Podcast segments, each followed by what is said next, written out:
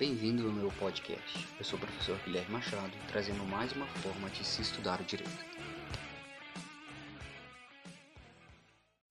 Antes de entrar na questão das matérias em si, eu gostaria de trazer aqui aos, aos alunos os motivos que me levaram a gravar esses podcasts.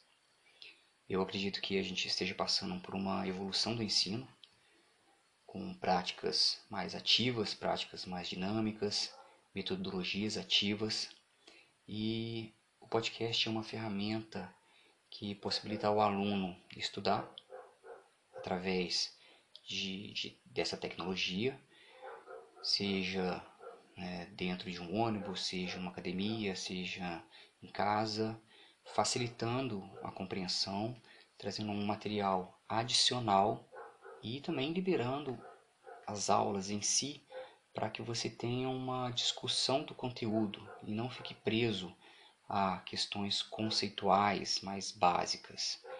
Principalmente os alunos dos períodos mais avançados, que já têm um, um grau de estudo mais elevado, um grau de conhecimento mais aprimorado, isso facilita é, uma discussão mais aprofundada dentro de sala de aula e hoje os concursos, as provas da ordem e a, a própria advocacia em si, ela exige um grau de conhecimento mais aprofundado. Se ficarmos presos dentro de sala de aula a esses conceitos básicos, nós acabamos por passar direto por essas discussões que acabam sendo enriquecedoras tanto para o aluno, tanto para o professor, né, que aprende não só nos livros, não só na leitura, mas também dentro de sala de aula. Então, vou procurar trazer esse conhecimento mais básico, claro, através de ensinos, através de um vocabulário mais simplificado, lembrando sempre que as aulas dentro de sala de aula, os podcasts e qualquer outra ferramenta, elas são sempre complementares. Né? O aluno ele deve sempre estar buscando o conhecimento através de outros e novos recursos, se atualizando através de informativos dos tribunais superiores, STF e STJ.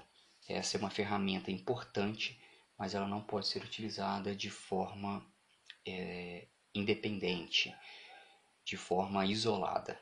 É mais uma ferramenta para que o aluno conte na, como forma de implementar e aprimorar o seu conhecimento. E para encerrar, é sempre vale lembrar, qualquer dúvida, reclamação, sugestão, eu estou à disposição nas mídias sociais, e-mail e pessoalmente para poder saná-las com muita satisfação. Agradeço e aguardo vocês nos nossos próximos encontros.